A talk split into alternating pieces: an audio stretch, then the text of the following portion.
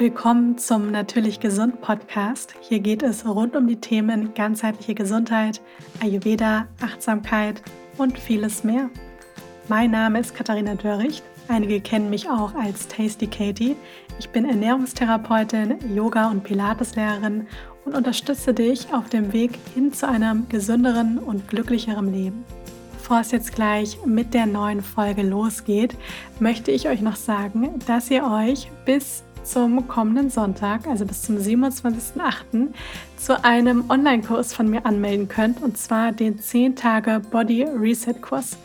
Das ist ein Kurs, der das Ziel hat, Körper und Geist ins Gleichgewicht zu bringen. Denn der Kurs beinhaltet einen Ernährungsplan mit Einkaufsliste und ganz vielen tollen, leckeren, gesunden, auch so ein bisschen entzündungshemmenden Rezepten, die alle vegan, glutenfrei, ohne industriellen Zucker sind.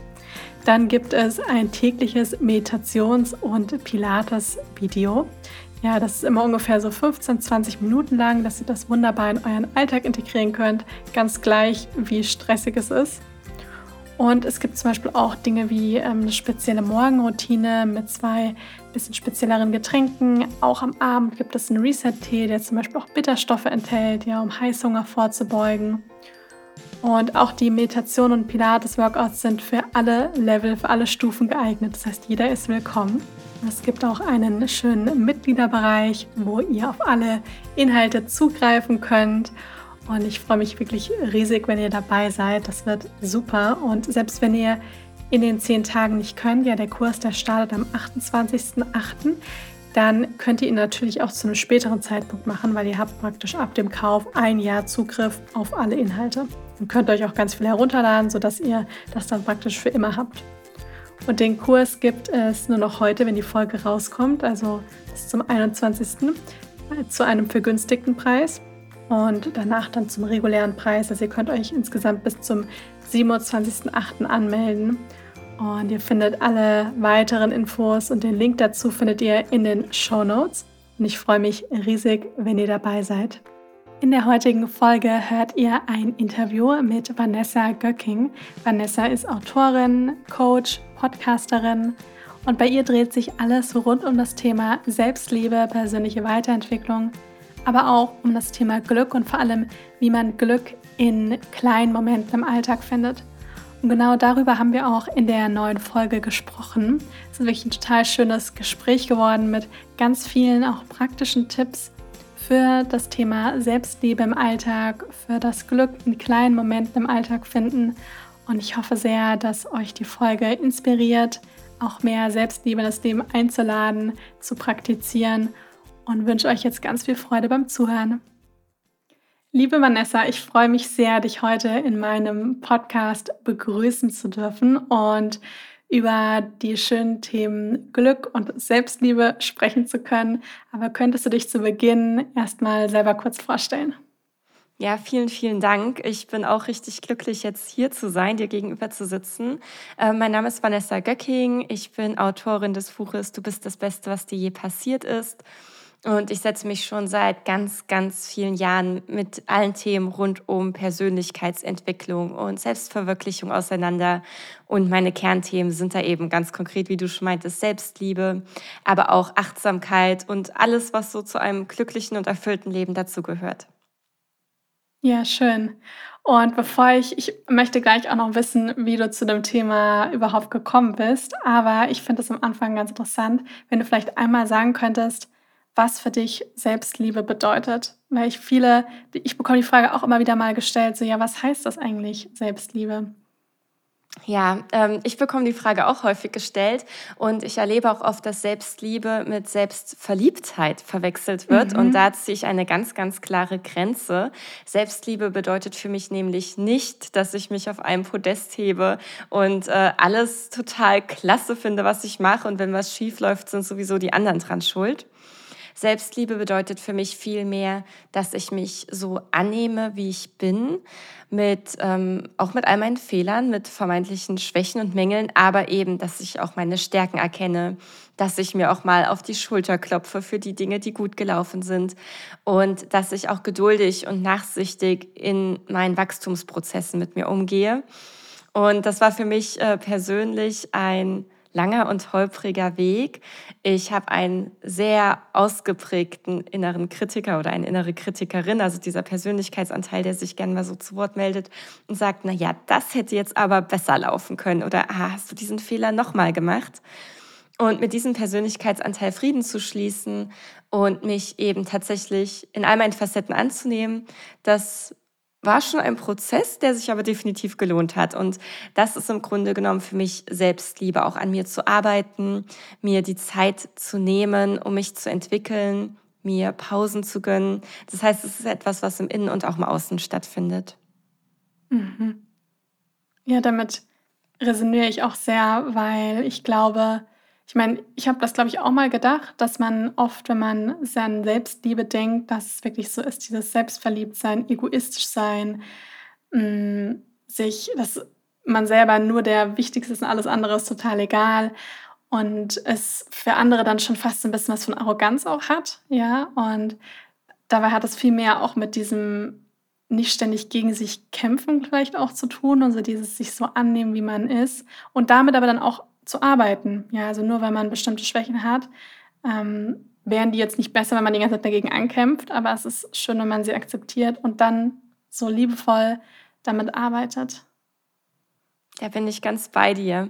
Und ich finde, was auch noch eine wichtige Rolle spielt, ist die eigenen Bedürfnisse zu erkennen, mhm. die wahrzunehmen, die dann auch ernst zu nehmen und natürlich in den eigenen Möglichkeiten und im eigenen Rahmen umzusetzen. Das kann für jeden unterschiedlich aussehen. Ähm, ich kann mir jetzt sicherlich mehr Me-Time gönnen als eine Mama von drei Kindern. Das heißt, es ist auch ganz wichtig, ähm, jedes Individuum dann im ganz eigenen und individuellen Kontext zu betrachten. Ähm, aber ich bin ganz fest davon überzeugt, dass es für uns alle hm, Räume gibt, in denen wir uns entfalten können und in denen wir uns auch mal zurückziehen können, wenn das notwendig ist.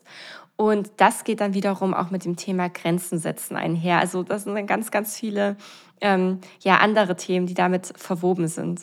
Mhm.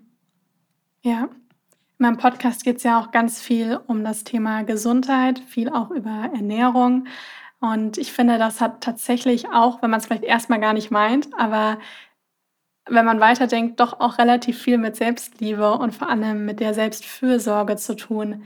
Also, dass man wirklich, wie du schon gerade gesagt hast, auf seine Bedürfnisse erstmal überhaupt wahrnimmt, man hat Bedürfnisse und spürt sie überhaupt und dann darauf auch irgendwo achtet. Und das ist manchmal auch so ein feiner Grad zwischen mh, mm, sich manchmal, ich sag mal, manchmal ein bisschen streng zu sich zu sein und Dinge zu machen, auch wenn man erstmal meint, es ist vielleicht nicht ganz so gut oder es dann vielleicht sogar auch zu übertreiben, ja.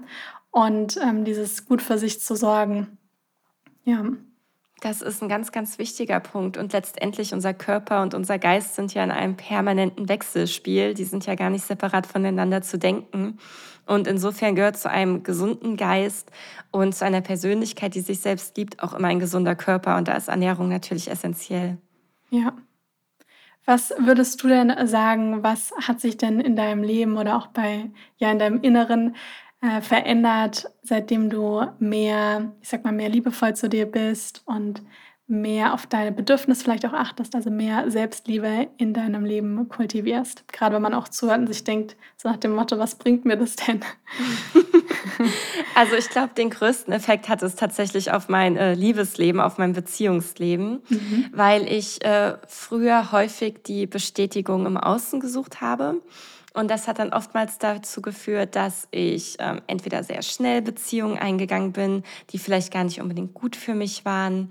Das hat auch dazu geführt, ähm, ja, dass ich mein, äh, meinem Gegenüber auf Biegen und Brechen gefallen wollte und mich da selbst so ein bisschen bei verloren habe, bloß um die andere Person nicht zu verlieren und um die Bestätigung eben aus dem Außen zu bekommen. Und das war natürlich sehr anstrengend und das konnte ich dann auch nie lange Zeit durchhalten. Das heißt, ich bin dann häufig von einem Extrem ins andere geschwankt. Von ich bin die absolut aufopferungsvolle Freundin, äh, die alles mitmacht und sich so anpasst wie ein Chamäleon zu. Ich habe überhaupt keine Energie mehr und ähm, beginne irgendwelche sinnlosen Diskussionen, äh, Streitigkeiten. Und es war dann ein ziemliches Auf und Ab in meinem Beziehungsleben ähm, wofür ich mir nicht ähm, komplett alleine die Schuld gebe. Letztendlich ähm, sind da ja immer zwei oder auch mehr Personen dran beteiligt. Aber ich habe da schon einen ganz, ganz wesentlichen Beitrag zu geleistet, dass ich ein sehr unharmonisches Beziehungsleben hatte. Und als ich dann anfing, mich selbst besser kennenzulernen und eben auch mich selbst zu lieben, da konnte ich auch besser differenzieren, okay, was sind denn vielleicht die Punkte, wo ich kompromissbereit bin, wo ich auch total willens bin, ähm, da jetzt mal nachzugeben, meine Bedürfnisse zurückzustecken. Und was sind wiederum andere Punkte, die mir enorm wichtig sind, ähm, die meinen Werten und Prinzipien entsprechen und wo ich dann ein klares Nein für mich setze. Und seitdem ich das mache, ähm, ja, also ich fühle jetzt eine super erfüllte Beziehung. Wir sind total happy miteinander, was nicht heißt, äh, dass alles immer Friede, Freude, Eierkuchen ist. Auch jetzt gibt's mal Streit oder so. Ähm, aber viel, viel weniger, viel mehr auf Augenhöhe. Es ist einfach generell ein viel respektvollerer und harmonischerer Umgang. Und ähm, das war definitiv für mich der größte Unterschied. Ja, schön. Ja, man sagt ja auch manchmal so, ich sag mal, wie im, wie im Innen, so im Außen. Also, dass das, was man wie man wie die innere Welt ist und das, was man halt in sich erlebt, auch wie man zu sich selbst ist, dass das im Außen eigentlich auch immer wieder gespiegelt wird. Und Beziehungen, das ist auch immer so, da sagt man ja manchmal auch, oder ich spüre es auch immer, wenn man denkt, man ist im Thema persönliche Weiterentwicklung schon ganz weit. und dann ähm, ist man irgendwie entweder bei den Eltern oder auch der Partner und die können einen nochmal ganz anders triggern und sind halt auch oft einfach so der Spiegel zu dem, was man im Innen auch irgendwo empfindet. Ich denke, da kannst du wahrscheinlich zustimmen.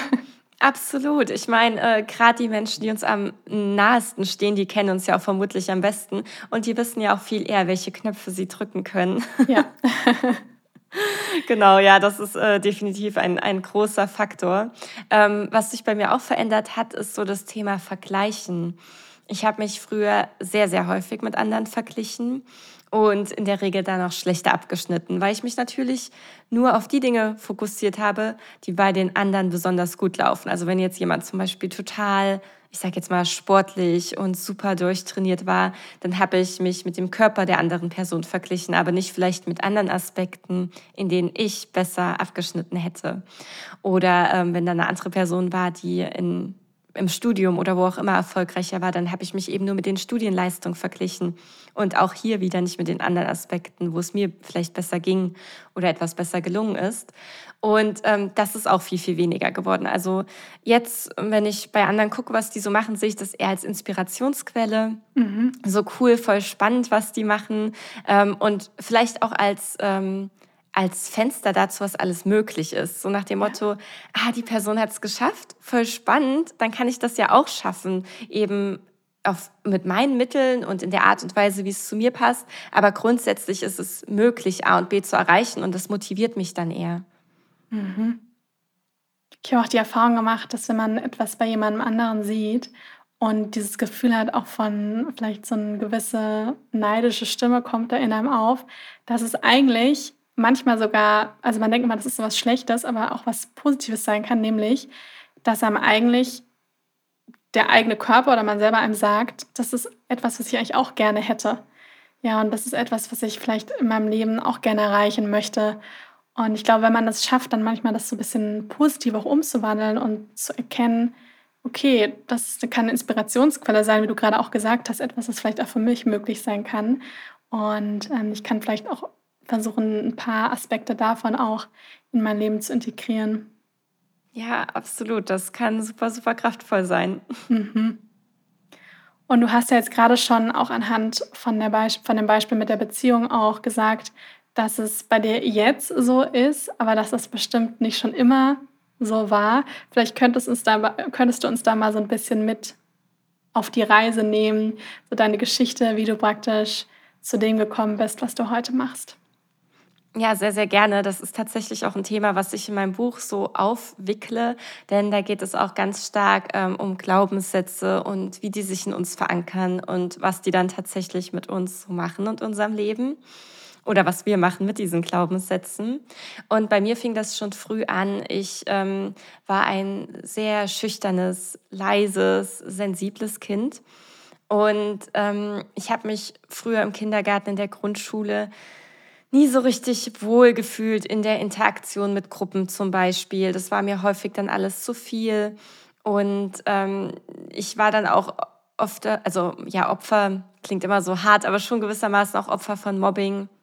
Und äh, ich kann mich zum Beispiel noch an eine Situation erinnern mit einer Kindergärtnerin, also einer Kita-Erzieherin, die äh, zu meiner Mutter meinte, ja, aus diesem Mädchen wird nie was werden. Und ähm, ich war dabei, als sie das sagte. Und das hat mich natürlich super hart getroffen. Und das war auch nur symptomatisch für alles, was ich in diesen Jahren gespürt habe. Also permanent hatte ich den Eindruck oder habe das auch so gehört, ja, ähm, da wird doch nie was draus. Das ist so ein Mama-Kind, äh, die wird nie für sich losgehen, die geht nie von zu Hause weg und so weiter. Und das hat meinen Selbstwert damals extrem geschädigt. Und dann habe ich eben angefangen und äh, habe versucht, es allen recht zu machen. Also es ging dann wirklich schon in den frühen Kindheitsjahren los, dass ich versucht habe, in der Schule immer die besten Leistungen zu bringen, um zu gefallen, äh, immer ganz artig war, mit Freundinnen immer die Spiele gespielt habe, die sie gerne spielen wollten, obwohl ich vielleicht gar keine Lust darauf hatte. Bloß um gemocht zu werden oder zumindest nicht anzuecken. Und das ging dann weiter. Ähm, ja, durch meine komplette Jugendzeit. Das wurde natürlich dann noch durch verschiedene andere Einflüsse gestärkt. Ich habe extrem viele Prinzessinnenfilme geguckt, wo ähm, einem ja auch immer irgendwie eingebläut wurde, dass man als Mädchen unbedingt hübsch und liebenswert sein musste, aber mal harte Kante zeigen, selbstsicher sein, Ziele verfolgen. Ähm, das war da nie wirklich Thema. Es ging dann noch weiter bei ähm, diesen klassischen Hollywood-Romcoms, die ich super gerne geguckt habe wo die Frau jedes Mal gewissermaßen von einem Mann gerettet werden musste oder wo eine Beziehung darauf aufgebaut hat, dass erstmal Drama entstanden ist. Ja, so diese klassische Reise. Ein Paar lernt sich oder zwei Menschen lernen sich kennen. Ähm, erstmal ist alles gut, dann läuft was total schief und dann kommen sie zusammen. Und das hat in mir wirklich diesen Glauben verankert, dass äh, Liebe zum Beispiel erst Drama sein muss und dann gut wird und ansonsten ist sie nichts wert. Und das habe ich dann nachgelebt. Und äh, ja, so kam das eben, dass ich all die Dinge, die ich gerade in den frühen Kindheitsjahren, aber auch in der Jugend gelernt habe, ähm, auf mein eigenes Leben übertragen habe. Und es hat eben überhaupt nicht so toll funktioniert. Und oh, wer hätte das gedacht? Es kam da nicht plötzlich das Happy Ending. Und ich habe dann gemerkt, äh, dass das so nicht weitergeht. Also ich konnte mich selbst dann teilweise auch überhaupt nicht mehr ertragen. Ich war ständig schlecht drauf und dachte, mein Gott, ich will mal Pause von mir haben, aber das geht natürlich nicht. Wir nehmen uns ja selbst überall mit hin.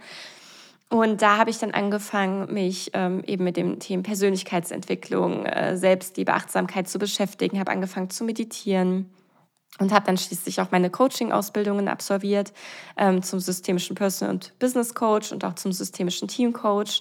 Und nebenbei ähm, bin ich selber in Therapie gegangen, in Coachings gegangen, ähm, habe äh, Dankbarkeitstagebücher geführt, das komplette Programm, was man sich so vorstellen kann, alles mal ausprobiert. Und äh, da habe ich gemerkt, ja, so Schritt für Schritt, da hat sich was getan. Und ich meine, ich habe auch jetzt noch meine Themen. Ja, es ist jetzt nicht so, dass ich völlig erleuchtet auf meiner Wolke schwebe und Sag bloß. ja, wer hätte das gedacht? ich glaube auch nicht, dass das jemals kommen wird. Und ich finde es auch mittlerweile echt okay, weil vermutlich würde mir dann schrecklich langweilig werden. ähm, aber wer weiß. ja, ähm, ich werde es vermutlich nicht erfahren. Aber ja, wer weiß. genau, das ist so, äh, so ein Abriss meiner Geschichte. Mhm. Ja, wow, was für, eine, was für eine Reise. Und wie war das bei dir damals? Weil du hast dann gesagt, du hast irgendwann angefangen zu meditieren und Dankbarkeitstagebuch zu schreiben und so weiter. Hast du das irgendwo gesehen oder gelesen? Weil ich sag mal, wenn man ja so alltäglich oft durch sein Leben geht und da in diesem Hamsterrad gefangen ist, dann kommt man ja meistens von alleine nicht einfach auf die Idee, ach, ich könnte mal meditieren oder kauf mir ein Buch zum Thema Selbstliebe. Wie war das bei dir? Ähm, es gab verschiedene Einflüsse, sag ich jetzt mal. Also zum einen waren das äh, Freundinnen und Bekannte, die dann so meinten, hey, ich habe hier so ein Buch, das habe ich gerade gelesen, das könnte vielleicht auch was für dich sein, äh, wo ich dann eben so auf Literaturempfehlungen kam.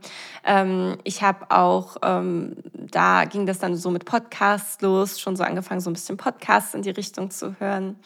Ich muss auch sagen, jetzt wird vielleicht der eine oder die andere schmunzeln. Ich bin auch ein großer Fan von Kalendersprüchen. schön. Und ich habe dann wirklich ähm, angefangen, mir auch auf Pinterest Sachen einfach durchzulesen. Und natürlich ist das dann erstmal oberflächlich, aber es hat mir schon mal so positivere Impulse gegeben. Und ähm, ja, dann kam ich dann auch von ähm, einem Post oder einem Buch, einer Podcast-Folge eben zur nächsten. Und dann hat sich das so natürlich entwickelt. Und ich bin auch zum Yoga gegangen. Und da war natürlich Meditation auch ähm, häufiger ein Bestandteil davon. Und dann konnte ich das erstmal angeleitet kennenlernen und dann eben selbst in meine Routine übernehmen. Mhm. Wie meditierst du, wenn ich fragen darf? Komplett ohne irgendetwas drumrum. Also ähm, also ich habe es auch schon ausprobiert mit aufgenommenen Audios. Selten mache ich das auch mal. Meistens mag ich es einfach, mir Raum in meinem Kopf vorzustellen. Also wenn dann die Stille so einkehrt, dann ist das so, als wäre da eine zweite Person, die über mir schwebt, als würde ich mich in so eine Beobachterposition begeben und schaue mir den Raum in meinem Kopf an. Ich kann das irgendwie schlecht beschreiben, aber es funktioniert wirklich gut für mich. Mhm. Und das machst du täglich und oder wie lange? Äh, nee, ich mache es nicht täglich, muss ich sagen. Das ähm, kommt so phasenweise. Es gibt äh, Phasen, da mache ich das sehr regelmäßig.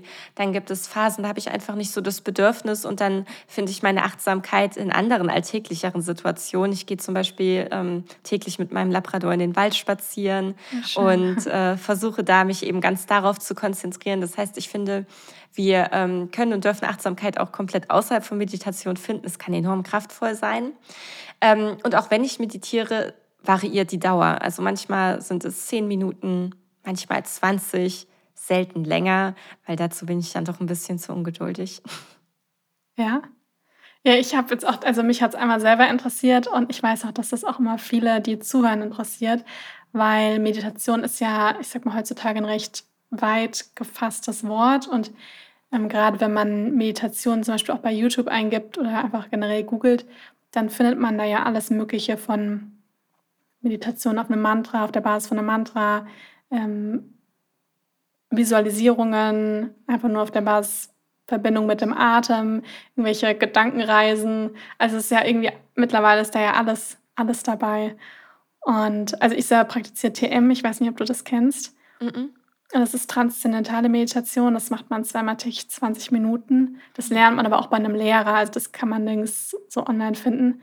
Und ich finde mal ganz interessant, wie andere dann auch meditieren. ähm, aber du hast total recht, also es gibt so viele Möglichkeiten, Achtsamkeit ins Leben zu integrieren, sei das gerade auch, finde ich, wenn man sich mit der Natur verbindet, rausgeht, spazieren geht, weil das ist ja auch so eine schöne Möglichkeit, wo man mal sich frei machen kann von allen, von dem ganzen Alltagsstress und sich mal nur aufs, ja, auf den Hund oder auf die Natur, aufs Gehen, auf den Atem konzentrieren kann. Und da merkt man ja, wenn man dann zurückkommt, auch jedes Mal, wie erholsam das war.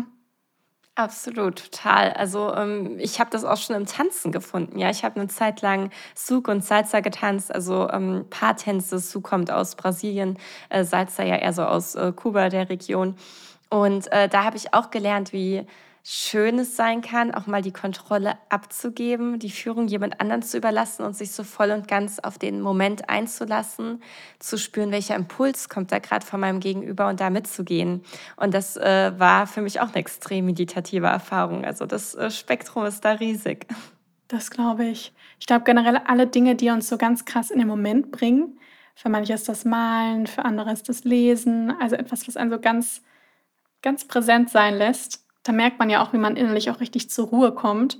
Und wenn man, also einem wird es erst ja bewusst, wenn man dann fertig ist praktisch damit, ja, wie, wo man auch das Gefühl hat, die Zeit ist so schnell vergangen. Man hatte auch so dieses Gefühl für Raum und Zeit so ein bisschen verloren, weil man so präsent war. Und das ist ja jedes Mal auch wie so eine meditative Erfahrung. Total, ja, finde ich auch super schön. Machst du auch gern kreativ was? Ja, also ich muss sagen, bei mir, also mein berufliches steht sehr im, im Vordergrund, aber gleichzeitig ist das, was ich äh, mittlerweile auch beruflich mache, auch irgendwo gehört es komplett zum Leben. Also das heißt, all diese Dinge, wie dass ich sehr gerne äh, koche, backe, ähm, mich mit, gerne mit Kräutern beschäftige, das ganze Thema Gesundheit spielt bei mir eine sehr, sehr große Rolle. Auch sowas wie ähm, Pilates und Co. Aber ja, ansonsten, ich liebe es auch in die Natur zu gehen oder sich mit Freunden zu treffen. Ich muss sagen, mit Malen, Zeichnen, Tanzen habe ich jetzt noch nicht so super viel Erfahrung. Aber ähm, alle anderen Dinge, genau. Das klingt ja auch schon nach einem vollrunden Paket. Was würdest du denn jetzt sagen, wenn man zuhört und sagt, okay, das klingt so, ich würde auch sehr gerne mehr diese Selbstliebe, Selbstversorge, Achtsamkeit in meinen Alltag integrieren, stehe aber da wirklich noch ganz am Anfang. Wie würdest du denn anfangen? Was hättest du denn da für so Tipps? Also ähm, auf die Gefahr hin, dass das jetzt sehr werblich klingt, aber genau darum geht es tatsächlich in meinem Buch. Ähm, denn da beschreibe ich eben meine Reise von all diesen negativen Glaubenssätzen, von diesen inneren Blockaden hin zu mehr Selbstliebe, zu Selbstakzeptanz und einem gesteigerten Selbstwertgefühl. Das sind ja alles sehr verwandte Begriffe, die dann doch ein bisschen unterschiedlich sind.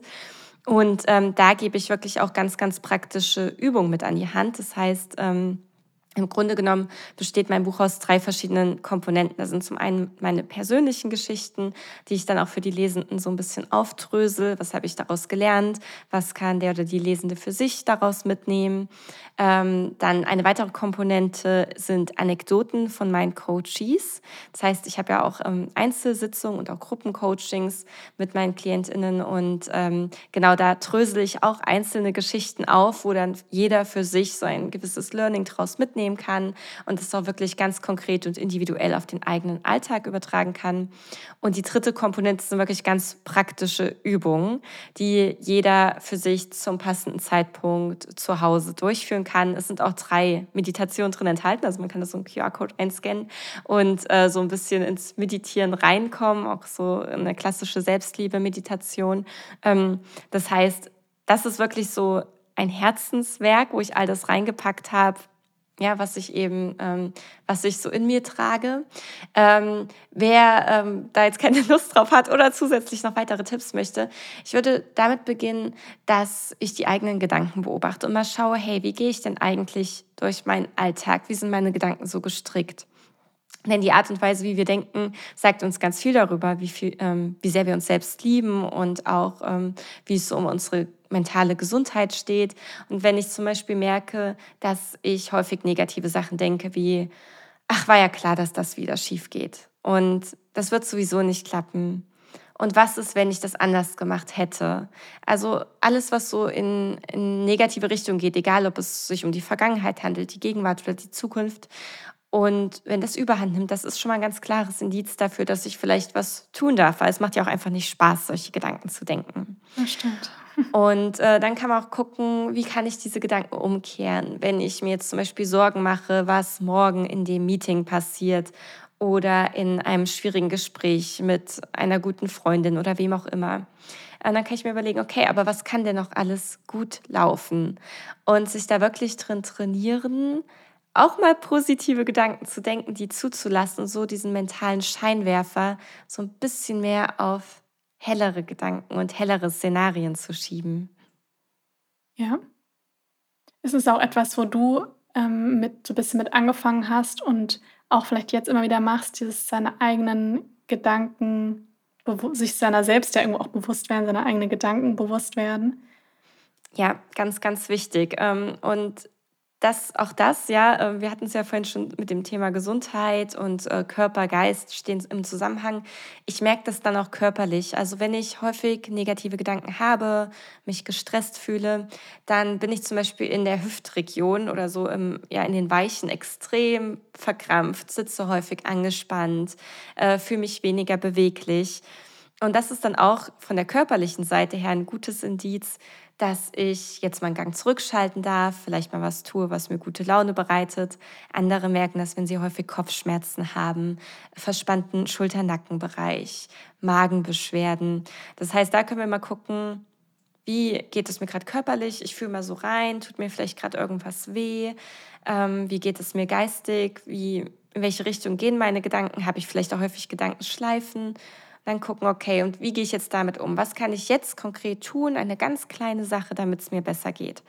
Und diesen kleinen Check-in, den können wir zum Beispiel direkt morgens machen, wenn wir aufwachen. Also nicht als allererstes aufs Handy gucken und direkt ganz viele Eindrücke und vielleicht auch Erwartungen von außen aufnehmen, sondern erst mal schauen, okay, wie geht es mir gerade? Was, was ist heute so die Stimmung? Okay.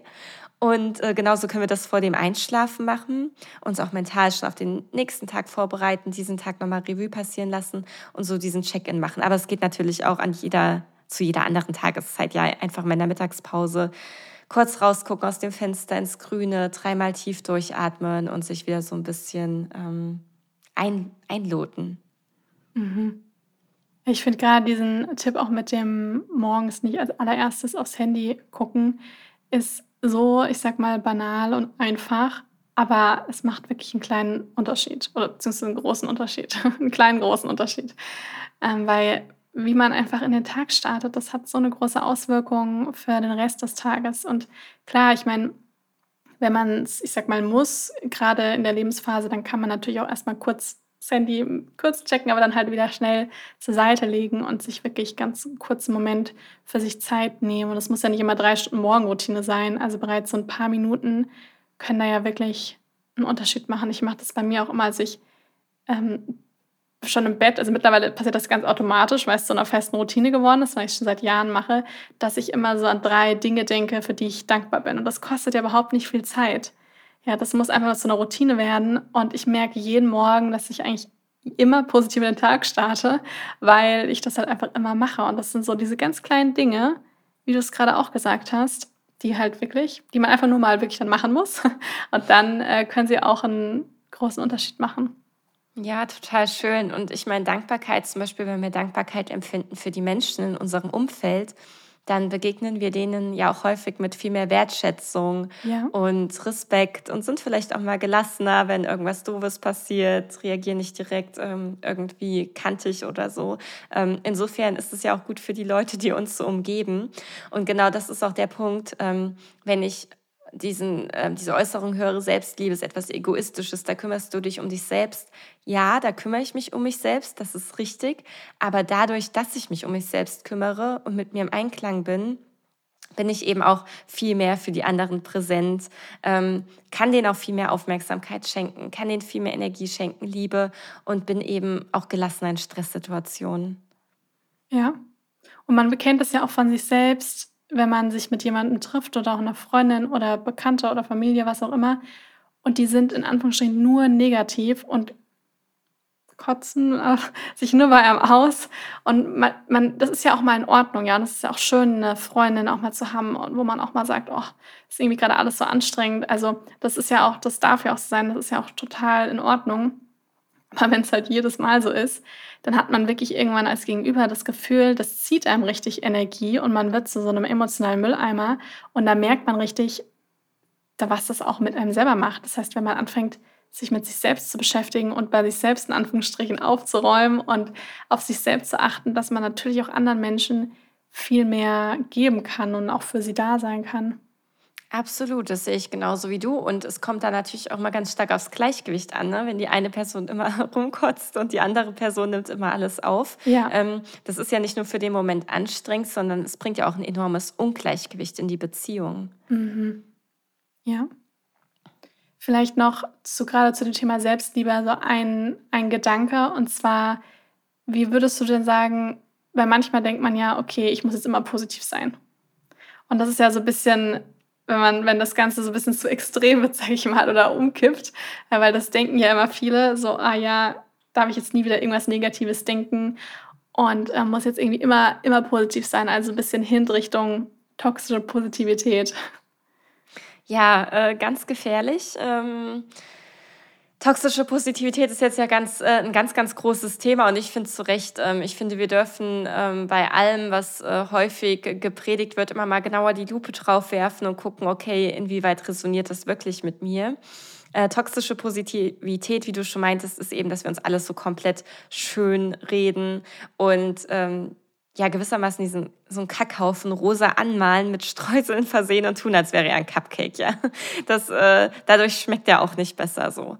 Ähm, das heißt, wir dürfen wirklich alle Gefühle annehmen. Und das klingt auch immer so ein bisschen wie ein Kalenderspruch, aber ich meine das ganz ernst, weil auch Wut, auch Traurigkeit, auch Scham, all diese Gefühle, die vermeintlich negativ sind und sich jetzt ja auch nicht unbedingt prickelnd anfühlen in dem Moment, die bringen ganz, ganz wichtige Botschaften mit sich. Also wenn ich zum Beispiel jetzt äh, enorm wütend bin wegen etwas, was mein Freund getan oder gesagt hat ähm, oder was auch immer, dann kann ich gucken, okay, woher kommt denn die Wut? Und häufig, bei mir zum Beispiel, versteckt sich hinter Wut eigentlich Angst. Ja, Angst, ähm, etwas zu verlieren, ihn in dem Fall, ähm, oder Angst vor einer anderen Sache, dass was nicht läuft. Das heißt, Wut ist eher so eine, mh, hm, ein Deckmäntelchen für etwas, was eigentlich darunter liegt. Und wenn ich mich dann mit der Wut auseinandersetze und darauf komme, dass es eigentlich die Angst ist, dann kann ich mich damit beschäftigen, okay, weshalb habe ich denn Angst und, und wie kann ich für mich mehr ein Gefühl der Sicherheit schaffen, sodass es mir besser geht, dass ich mich wohler fühle und so, dass ich das dann auch wiederum aufs Außen übertragen kann.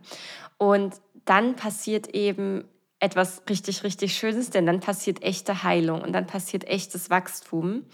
Und insofern kann Wut eben so einen ganz, ganz tollen Effekt haben. Und genauso ähm, verhält es sich auch mit Traurigkeit. Manchmal müssen die Tränen einfach raus. Ähm, ich meine, wir haben alle sicherlich schon schwere Zeiten in unserem Leben durchlebt. Eine Trennung, ähm, vielleicht auch einen Menschen verloren, der uns nahesteht. Und es wäre totaler Quatsch, da nicht zu weinen. Wir haben da einen Verlust durchgemacht. Und diese Gefühle dürfen da sein. Und bei mir war es auch schon häufig so, wenn ich da mal richtig geweint habe, danach habe ich geschlafen wie ein Baby und am nächsten Tag sah die Welt zumindest schon mal ein bisschen anders aus. Mhm. Ja. Ja, das ist, glaube ich, ganz wichtig auch zu sagen, weil sonst hat man, glaube ich, schnell dieses Bild, dass man irgendwie immer positiv sein muss. Und das fühlt sich dann auch erstmal sehr stressig an, wenn man denkt, man muss jetzt so durchs Leben gehen. Und ich glaube auch dieses Sachen wirklich einfach annehmen, ja, und ähm, auch zu akzeptieren, dass es jetzt mir heute mal nicht gut geht oder auch bestimmte Dinge eben auch passiert sind. Und da sind wir dann auch wieder auch bei dem Thema Selbstliebe, auch zu akzeptieren, das anzunehmen und sagen, es ist jetzt so, aber es kann, es wird auch wieder besser, ja, und es kann sich auch wieder ändern. Ja, ja, das ist äh, sehr, sehr kraftvoll, was du da sagst. Dieses, es kann sich auch wieder bessern und es wird sich ändern, weil echt kein Gefühl bleibt für immer. Manchmal, wenn wir jetzt gerade in einer blöden Phase feststecken, zum Beispiel wir haben Liebeskummer, ja, dann fühlt sich das ja manchmal so an wie, das wird niemals weggehen. Und ja, mhm. alle sagen, es wird wieder weggehen, aber es fühlt sich einfach in dem Moment nicht so an und das ist auch okay. Es muss sich in dem Moment auch nicht so anfühlen. Und trotzdem können wir dann mal auf unsere Vergangenheit einen Blick werfen und schauen, okay, welche schweren Phasen habe ich schon durchlebt? Was habe ich schon gemeistert? Und dann sehe ich, ja, damals hätte ich auch nie gedacht, dass ich das jemals überwinden würde. Und trotzdem habe ich es geschafft. Und auch wenn ich das jetzt nicht fühlen kann, weiß ich es zumindest rational und habe so einen Strohhalm, an dem ich mich festhalten kann, in der Gewissheit, dass kein Gefühl für immer bleibt. Genauso ist es aber auch mit positiven Gefühlen. Ähm, ich, ich erlebe das auch oft, dass Menschen Angst davor haben, ihr Glück so richtig zuzulassen, äh, weil sie denken, dass danach etwas Negatives kommt. Ja, also mhm. wenn es ein Hoch gibt, dann gibt es auch wieder ein Tief. Und ähm, ich will jetzt bloß nicht zu glücklich sein oder andere, die das Glück so unbedingt festhalten wollen. So, es darf nicht wieder gehen. Und auch das wird wieder gehen. Genauso wie die negativen Gefühle gehen, gehen auch die positiven wieder. Das heißt, es ist immer so eine Fahrt.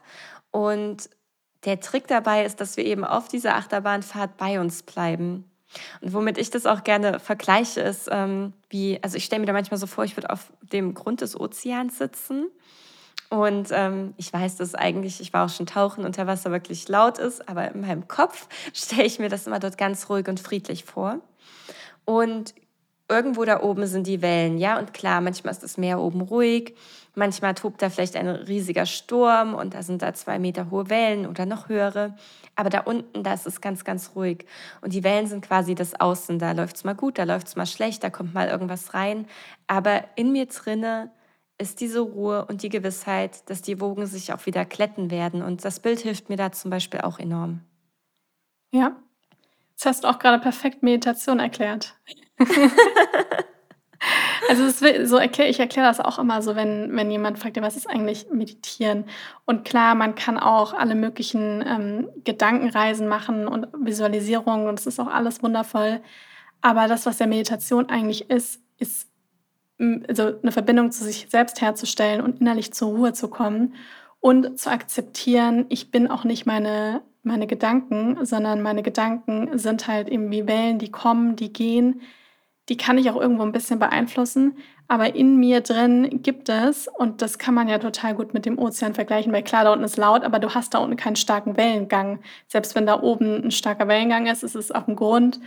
Also korrigiere mich, wenn ich da falsch liege, aber ähm, es ist, also ich war jetzt noch nie so tief tauchen, aber so ist es definitiv, dass es halt unten ähm, da ganz ruhig sein kann. Und so ist es halt in uns auch. Und jeder hatte vielleicht schon mal dieses Erlebnis, selbst wenn er jetzt noch nicht meditiert hat, aber dass man manchmal so das Gefühl hat, alles dreht sich um einen herum, aber man ist trotzdem, selbst wenn es nur ganz kleine Momente sind, manchmal haben das auch Kinder oder man hat eine Erinnerung als Kind, wo man aber selber innerlich ganz, ganz ruhig war. Und diese Ruhe kann man eigentlich immer wieder auch erreichen und deswegen meditieren wir ja praktisch ja, um das auch in unseren Alltag zu integrieren. Und das ist, ich finde, ein total schönes Bild. Ja. Mhm. Ja, schön. Und ich fand, das ist jetzt eine super Überleitung zum Thema Glück, weil das ist ja auch bei dir etwas, womit du dich viel beschäftigst, nämlich in kleinen Momenten im Alltag Glück zu finden. Wie macht man das? weil man ja ganz oft denkt, Glück ist so dieses große, so der Lottogewinn oder beziehungsweise dieses eine Ziel, wenn ich das erreicht habe dann bin ich endlich glücklich. Die klassische Wenn-Dann-Falle. genau. Ja, wenn ich in einer Beziehung bin, wenn ich geheiratet habe, wenn ich diesen Job habe, dann bin ich glücklich. Ähm, äußere Umstände haben tatsächlich den kleinsten Einfluss auf unser Lebensglück. Ähm, Im Grunde genommen sind drei Elemente ähm, relevant, wenn es um unser Lebensglück geht. Zum einen ähm, ist unser Glücksempfinden oder wie glücklich wir uns fühlen können schon auch zu einem Großteil genetisch veranlagt. Das heißt, ein Teil davon wird uns quasi mit in die Wiege gegeben. Und ich stelle mir das ganz gerne wie eine äh, Skala vor oder erkläre das auch gerne als Skala. Ähm, die beginnt irgendwo und endet irgendwo. Bei jemand anders ist sie vielleicht woanders, aber wir können uns innerhalb unserer Skala bewegen. Das heißt, wenn ich da erstmal so sage, ja, ist sowieso angeboren, dann kommt vielleicht die Ernüchterung, ja, na toll, da kann ich ja nichts machen. Doch, wir können etwas machen, denn wir können eben schauen, wo bewege ich mich auf meiner Glücksskala. Weiter links oder weiter rechts, eher im unglücklichen oder eher im glücklichen Bereich. Und da ist die innere Einstellung eben viel relevanter als alles, was im Außen passiert. Und da geht es genau darum, wie denke ich, wie spreche ich in meinen Gedanken zu mir selbst, worauf werfe ich meine mentalen Scheinwerfer, also meinen Fokus so im Alltag. Und da gibt es äh, ganz viele schöne Übungen, die man da machen kann, um eben das eigene Glück so ein bisschen zu fördern. Dankbarkeitstagebuch ganz klassisch, davon hatten wir es vorhin schon.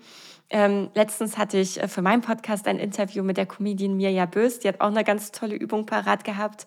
Und zwar packt sie sich in ihre rechte Hosentasche immer fünf kleine Steinchen. Und jedes Mal, wenn sie etwas Schönes sieht oder etwas Schönes erlebt, einen Moment des Glücks empfindet, dann nimmt sie eines dieser Steinchen und packt es in die linke Hosentasche. Und am Ende des Abends ist eben alles meistens oder eigentlich immer von der rechten in die linke Hosentasche gewandert. Und durch dieses haptische, durch dieses taktile wird nochmal deutlicher, dass gerade etwas Schönes passiert ist. Und wir können es tatsächlich an unserem Körper spüren. Ähm, die Übung fand ich auch sehr schön und teile die jetzt gerne jedes Mal, äh, wenn, wenn das Ganze zur Sprache kommt. Genau. Ähm, wir können aber auch ähm, auf andere Arten und Weisen glückliche Momente finden und sie natürlich auch selbst kreieren. Wir können zum Beispiel äh, uns einfach mal was Schönes kochen, selbst wenn wir alleine sind. Wir können eben, wie du es auch machst, wie ich es mache, raus in die Natur gehen, in den Wald gehen, äh, Yoga, Meditation, Pilates betreiben, in uns hineinspüren, diese Ruhe fühlen und das auch wirklich wahrnehmen. Also im Grunde genommen geht es darum, dass wir unsere Augen dafür öffnen, weil da ist schon ganz, ganz vieles da und der Trick besteht nur darin, es auch wirklich zu sehen. Mhm. Das mit den Steinchen, das ist wirklich eine schöne Übung. Ich habe auch gerade gedacht, das kann man sich ja auch sehr gut mit Kindern machen. Auch vielleicht am Ende des Tages den Tag nochmal Revue passieren lassen und überlegen, was heute alles Schönes passiert ist. Und Kinder werden da, also finden, da kann ich mir vorstellen, bestimmt besonders viel auch. Ja, definitiv, auf jeden Fall. Ja. Ja, das, da muss man, glaube ich, seinen Geist richtig trainieren dass diese kleinen Glücksmomente zu finden, weil man, ich meine, es ist halt auch, ich sag mal, einfach in der heutigen Zeit, weil halt, sobald man die Nachrichten anmacht oder die Zeitung aufschlägt oder teilweise je nachdem, wem man folgt oder nicht folgt, auf Social Media wird man halt auch bombardiert mit Negativität. Ja, also wenn man Nachrichten sind ja eigentlich schlechte Nachrichten so ein bisschen. Ähm, also es wird ja selten erklärt, was alles Tolles passiert ist. Und natürlich passiert viel Furchtbares auf der Welt, aber zeitgleich passieren auch ganz viele sehr, sehr gute Dinge jeden Tag und auch im eigenen Umfeld. Und dann kann man sich wirklich richtig negativ trainieren. Ja, also es wird ja mittlerweile viele, wie du vorher auch gesagt hast, über toxische Positivität gesprochen, aber ich denke immer, wenn ich manchmal so die Gesellschaft angucke, haben wir eigentlich mehr ein Problem von toxischer Negativität. Also das, glaube ich, ist meiner Meinung nach meistens ein größeres Problem. Ähm, ja, und daher ist es auch wirklich wieder so ein bisschen so Selbstverantwortung auch zu übernehmen und sich richtig zu trainieren, in diesen kleinen Momenten Glück zu finden. Und man merkt das ja dann auch am Ende des Tages, man fühlt sich dann einfach nicht so ausgelaugt und einfach viel auch zufriedener und man hat auch einfach, man geht auch positiver an vielleicht neue Dinge dran, an Sachen, die man ausprobiert, wo man vorher vielleicht immer erstmal vom Negativen ausgegangen ist. Und wenn man sieht, ist es eigentlich so viel Schönes in kleinen Momenten, dann macht es einfach was mit der Grundhaltung. Total. Und du hast ja auch das Stichwort Social Media reingebracht. Ähm, da dürfen wir wirklich auch gucken, wem folge ich und welchen Content in Anführungszeichen tue ich mir an. Und da finde ich zum Beispiel total schön, äh, vielleicht sagt dir äh, Björn etwas, äh, der ist ja äh, wirklich riesig auf Instagram, Motivationstrainer und äh, Spiegel-Bestseller-Autor und auch ein echt cooler Typ. Und der teilt in seinen Stories zum Beispiel positive News. Also da gibt es mal Nachrichten über Dinge, die gut laufen, irgendein mhm. Medikament, was neu entwickelt wurde oder... Ähm, eine Tierart, die jetzt plötzlich nicht mehr vom Aussterben bedroht ist, sondern wieder äh, gewachsen ist in seiner Population. Und das finde ich total schön. Ebenso dürfen wir gucken, äh, wann konsumiere ich Nachrichten, also jetzt die klassischen Medien, äh, und wann nicht und auch in welchem Ausmaß und welche Medien. Zum Beispiel schaue ich kein Fernsehen beim Essen. Beim Essen konzentriere ich mich auf das Essen, weil erstens möchte ich da keine negativen Nachrichten hören und zweitens will ich die Geschmäcker wahrnehmen. Und was dann auch passiert, ich meine, äh, Essen, Ernährung ist ja auch für dich ein Riesenthema und vielleicht kennst du das auch ich esse dadurch äh, weniger und das ist jetzt für, also ich mache das jetzt nicht bewusst, um weniger zu essen, aber ich esse einfach weniger, weil ich mein Sättigungsgefühl viel eher spüre und weil ich auch viel früher befriedigt bin, als wenn ich mir so nebenher irgendetwas reinhaue und danach so denke, boah, eigentlich bin ich jetzt ganz schön voll, fühle mich total träge und habe auch ein bisschen Bauchschmerzen. Mhm. Absolut. Und vor allem, was viele auch immer vergessen, also im Ayurveda zum Beispiel ist das auch ein großes Thema, dass halt, also die Art und Weise, wie gut wir Nahrung verdauen können, hat nicht nur mit dem zu tun, was wir essen, sondern eben auch, wie wir essen. Und wir auch eben, je nachdem, mit was wir uns umgeben, auch diese Energie beim Essen auch richtig runterschlucken. Und wenn man, ich meine, das kann, jeder kann das für sich ausprobieren und wird mir danach zu 100% zustimmen, da bin ich ganz zuversichtlich, weil es nämlich wirklich, wenn man isst und zum Beispiel in einer Streitsituation ist oder man schlechte Nachrichten anguckt, ja, und man erstes Mal verändert es auch wirklich beim Essen, man schluckt mehr Luft man isst hastiger, also man kaut nicht so gut und dann stuckt man aber auch diese Emotionen halt wirklich runter. Und wie, das macht einfach was mit der Verdauung, ja, und mit dem mhm. Wohlbefinden. Und gerade diese Momente vom Essen, also ich weiß, je nachdem auch, was für einen Job man hat und Kinder und so weiter, ist definitiv nicht für jeden möglich, da eine halbe Stunde sein Essen zu zelebrieren.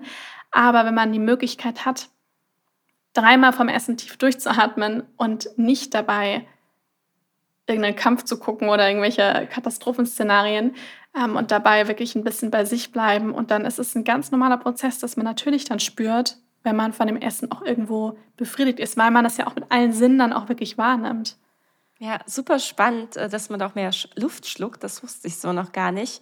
Ähm Finde ich richtig interessant. Äh, Wäre ich gespannt, mehr von dir zu hören. Was ich allerdings auch merke, ist generell das mit dem Schlucken. Mhm. Also ich merke, man sagt ja manchmal so, ich habe einen Kloß im Hals. Äh, wenn jetzt zum Beispiel eine traurige Nachricht kommt oder man vielleicht sehr wütend ist, dann spüre ich auch, okay, irgendwie äh, fühlt sich mein Hals jetzt dicker an, ich kann nicht mehr so gut schlucken. Da ist eine Blockade.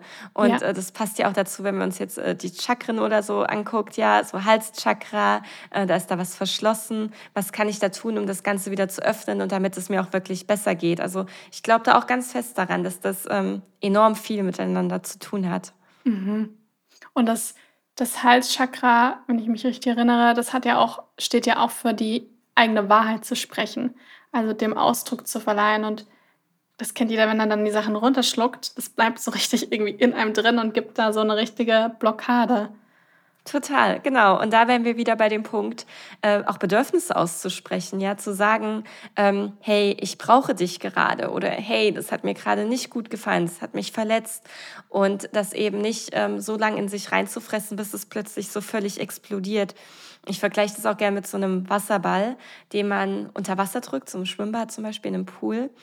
Und wenn man das macht, also dieser Wasserball ist wie Emotionen, negative Emotionen, Gefühle, Gedanken, die wir haben. Und wenn wir den unter Wasser drücken, sieht den ja erstmal keiner. Ja, keiner nimmt es wahr. Und am Anfang geht es auch noch total, aber irgendwann wird es ja wirklich anstrengend. Irgendwann wird das Wasser vielleicht auch kalt, wir haben keine Lust mehr und flutsch, der Ball flutscht uns aus den Fingern, springt nach oben und überall spritzt das Wasser hin. Und das ist vergleichbar damit, wenn, ähm, wenn wir zum Beispiel einen Ausraster haben oder plötzlich einen Weinkrampf, eine Panikattacke, wenn alles auf einmal raus will. Und damit das nicht passiert, können wir eben zum Beispiel in der Meditation gucken, okay, der Ball, der kommt angeschwommen. Mhm. Negative Gefühle, negative Gedanken, gefällt mir jetzt nicht so gut aber ich lasse ihn weiter fließen. Und er darf auch kurz da sein. Ich halte mich aber nicht unbedingt an den fest, weil wenn ich den festhalte und unter Wasser drücke, dann kann der ja auch gar nicht weggehen. Und ähm, das, da sind wir eben wieder dabei, Sachen, also Gefühle auch zuzulassen, die uns jetzt nicht so gut gefallen, damit sie eben gehen können. Ja. Ja, das ist ein schönes Bild, auch nicht dieses dagegen ankämpfen. Weil dann wird es nämlich noch schlimmer, dieses dagegen ankämpfen. Das ist, ja, also kann man sich, glaube ich, gut merken mit dem, mit dem Wasserball. Ja. Was machst du denn, wenn du im Alltag, ich kann mir vorstellen, das passiert dir sicher auch ab und zu, dass halt so Sachen, Situationen sind, die dich so ein bisschen aus der Bahn schmeißen und wo man so ein bisschen das Gefühl hat, jetzt habe ich da so viel in mich rein investiert und gemacht und getan, dann ist das passiert und ich stehe jetzt irgendwie komplett neben mir. Wie kommst du dann wieder so zurück zu dir, zu deinen, hast du da irgendwelche Tools? Weil ich glaube, das ist auch etwas, weil es ist schön, wenn man dann seine Morgenroutine machen kann, wenn man all die Sachen, wenn sie nach Plan laufen, wenn man alles schön kontrollieren kann. Aber es passieren ja dann doch auch immer wieder mal Dinge, die halt nicht nach Plan laufen. Und das bringt einen dann manchmal aus dem Konzept. Was hast ja. du da für Dinge, die du für dich tust? Also ich habe das definitiv auch. Ich glaube, das hat jeder. Ich kann mir gar nicht vorstellen, dass bei allen immer alles glatt läuft. Ähm, also wenn mir gerade was Doofes passiert oder ich auch vielleicht auch mal ohne Grund schlecht drauf bin, dann muss mein Hund Gassi gehen. Also dann, dann, dann muss Henry leider unbedingt raus, weil in Wahrheit brauche ich diesen Szenenwechsel. Mir hilft es dann, einen räumlichen, einen örtlichen Wechsel vorzunehmen, ähm, um an, auf andere Gedanken zu kommen, um den blauen Himmel zu sehen. Ähm, ich habe auch mal gelesen, Blau öffnet zum Beispiel auch das Halschakra. Das heißt, ähm, ich, ich gucke in die Weite, ich bin in der Natur, ich bewege mich, ich bekomme frische Luft. Also wirklich ein ganz einfacher Trick, spazieren gehen. Gestern hatte ich so einen Moment, also ich hab, bin eigentlich auch mit guter Laune aufgestanden und dann, es war gar nichts Konkretes, aber ich habe gemerkt, meine Laune ist irgendwie abgesackt und ich konnte es nicht richtig greifen, nicht richtig zuordnen. Und dann bin ich joggen gegangen. Und zwar wirklich, es war Mittagshitze, Mittagssonne. Und normalerweise würde ich das jetzt nicht machen. Aber ich habe gemerkt, ich, ich muss mich jetzt mal auspowern. Weil gerade auch Sport setzt ja unglaublich viele Glückshormone frei. Sport steigert auch unser Selbstwertgefühl. Und äh, für manche wie mich ist es vielleicht Laufen oder Yoga, für dich auch mit Pilates. Für andere ist es Bouldern oder Radfahren oder was auch immer. Das heißt, ich würde in solchen Momenten immer empfehlen, mach eine Pause, geh raus und oder treib Sport. Das ist sowas, was meistens wirkt. Wenn die Möglichkeiten gerade nicht da sind, ja, weil wir jetzt zum Beispiel im Büro sitzen und äh, jetzt nicht einfach mal joggen gehen können in unseren High Heels oder was auch immer, dann kann es auch helfen, kurz ins Bad zu gehen, denn auch hier haben wir einen Szenenwechsel, kühles Wasser über unsere Handgelenke laufen zu lassen, weil das wirklich auch so unseren Geist runterkühlt und wir dann einen Moment der Achtsamkeit zelebrieren können, wenn wir eben das kalte Wasser auf unseren Handgelenken spüren. Mhm. Ja, das sind super Tipps.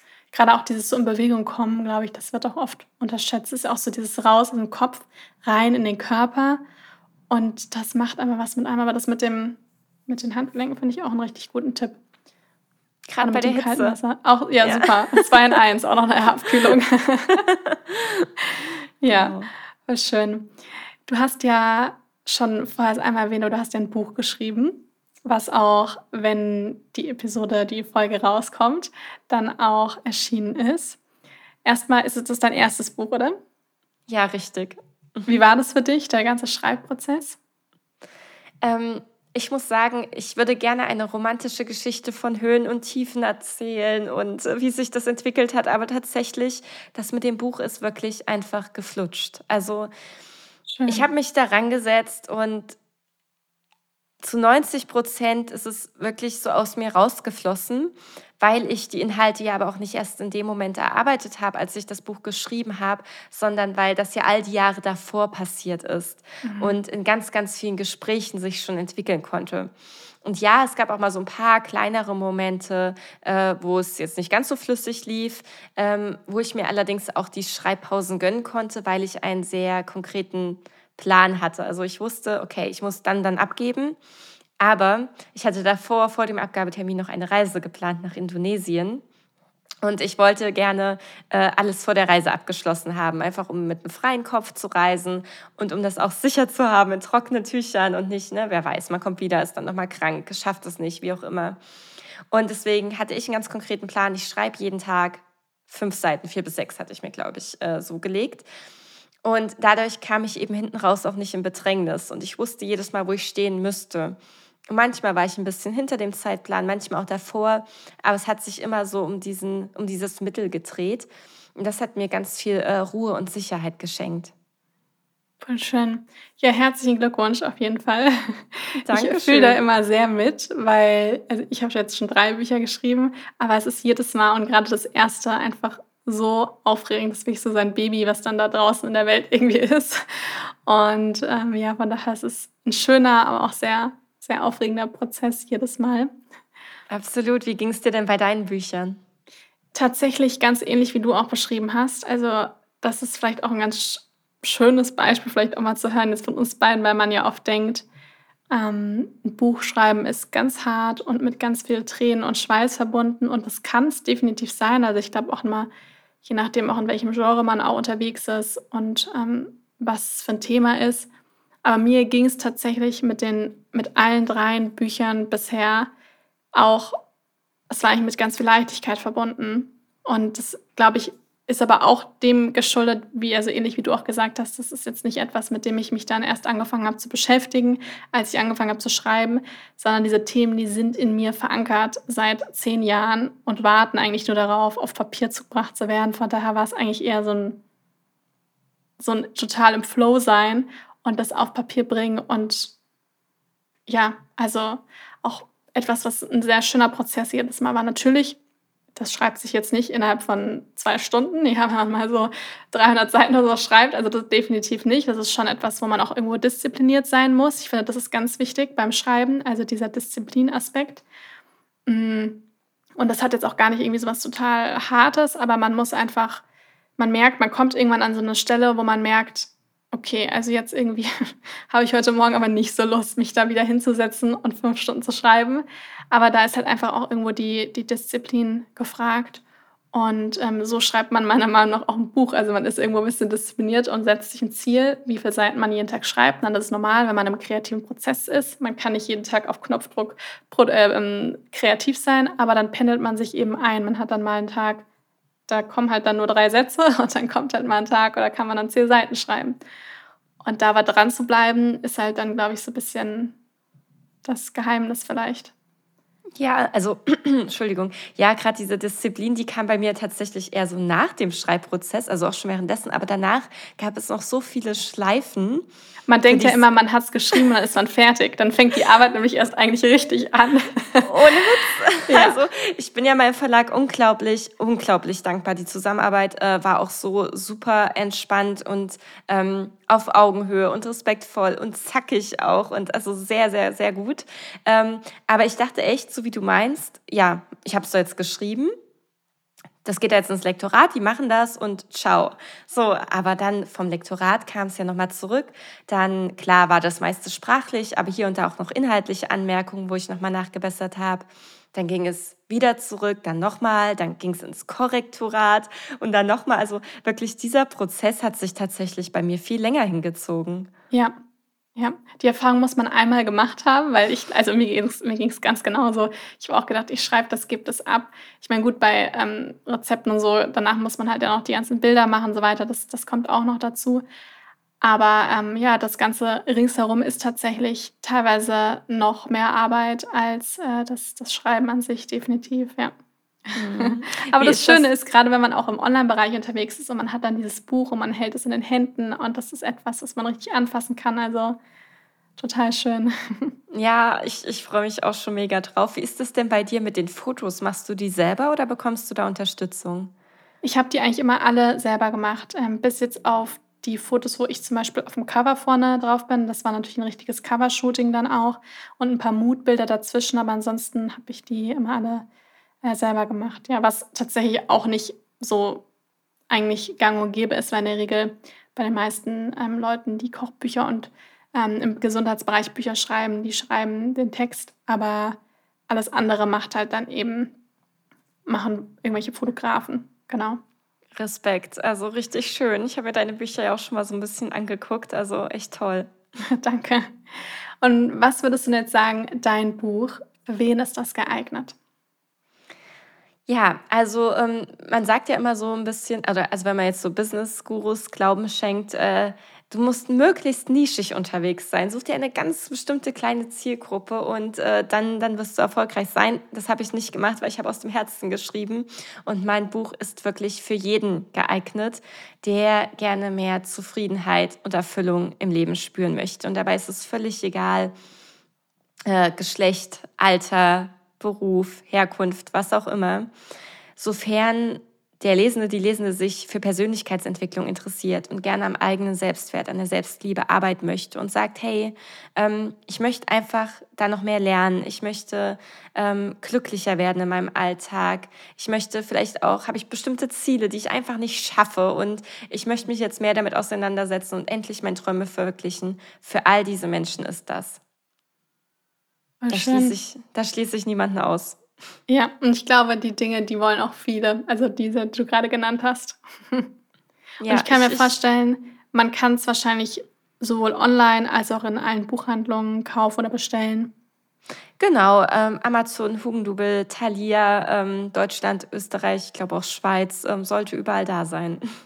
Ja, und viele man kann auch immer also, sage ich auch immer, man in Buchhandlungen um die Ecke kleine Buchhandlungen unterstützen, nachfragen und manchmal wird's dann sogar auch aufgenommen. Also, das kann man natürlich dann immer auch machen. Definitiv, genau. Ich habe auch auf meiner Website die ganzen Links und da habe ich auch, ähm, ähm, hier diese, ähm ach, jetzt ist mir der Name der Website entfallen, aber wo man auch über lokale Buchläden dann das Mhm. Ganze finden kann. Das habe ich da auch alles mit integriert, weil ich finde es auch total schön, wenn eben grade so der mittelständische Buchhandel da auch weiter unterstützt wird.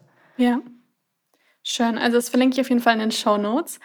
Und dann habe ich noch eine Abschlussfrage für dich. Und zwar, hast du einen Gesundheitstipp oder auch eine es darf auch 'ne Lebensweisheit sein, etwas, was in deinem Leben einen großen Unterschied gemacht hat und was du gerne weitergeben möchtest? Klingt etwas, äh, oberflächlich zunächst, aber höre auf dich, höre auf deinen Körper und deinen Geist und nimm die Signale, die sie dir senden, wahr und ernst. Ich habe es zum Beispiel jetzt gemerkt, ähm, ich habe lange Zeit Kaffee, äh, mit Kuhmilch getrunken und hatte wahnsinnige Verdauungsprobleme. Und das habe ich gelassen. Ich, ähm, trinke jetzt nur noch Hafermilch, ich esse nur noch Frischkäse auf Mandelbasis. Also, ich bin da wirklich, ähm, in also, ich war vorher schon Vegetarierin, aber jetzt ernähre ich mich überwiegend vegan, weil ich auch einfach merke, dass es mir besser tut, dass es mir gut tut. Und das kann für jeden was anderes sein. Vielleicht spürt man, ja, mir tut äh, mir tun Tomaten nicht gut, vielleicht sollte ich die mal weglassen. Oder ich spüre, äh, mir tut es nicht gut, die ganze Zeit so viel zu sitzen. Vielleicht sollte ich mir mal, äh, eine eine Smartwatch holen oder mir 'n Wecker stellen, damit ich häufiger aufstehe. Also, wirklich gucken, wo in meinem Körper oder auch gedanklich spüre ich Blockaden und was kann ich da ändern, damit's mir besser geht. Ja. Vielen, vielen Dank fürs Teilen. Auch danke für das schöne Gespräch und die ganzen Tipps, die du uns gegeben hast. Ich danke dir. Es hat wirklich unglaublich viel Spaß gemacht. Das freut mich. Und wenn man jetzt noch mehr von dir erfahren möchte, klar dein Buch, was ich auch in den Shownotes verlinke, aber wo kann man dich denn finden? Ähm, ich bin auf Instagram unterwegs, wo wir uns ja glücklicherweise kennengelernt haben. Ähm, einfach mit meinem Namen, vanessa.göcking. Ähm, ich habe eine Website. Ähm, ich, ich biete auch ein Coaching-Programm an, die Glücksreise. Ähm, ich habe einen großen Blog, wo man sich näher über die unterschiedlichsten Themen rund um Lebensglück, Selbstliebe und Achtsamkeit informieren kann. Das heißt, ähm, insbesondere online findet man mich sehr gut. Super. Dann vielen, vielen Dank an dich. Ich danke dir, liebe Katharina. Ich hoffe sehr, dass dir dieses Gespräch gut getan hat, dass es dir gefallen hat, dass du davon viel Inspiration für deinen Alltag mitnehmen konntest. Und ich freue mich riesig, wenn dir die Folge gefallen hat und du meinem Podcast eine Bewertung da lässt. Ansonsten wünsche ich dir jetzt noch einen wundervollen Tag. Vielen, vielen Dank fürs Zuhören. Auch nochmal vielen Dank an Vanessa für das schöne Gespräch. Und bis zum nächsten Mal.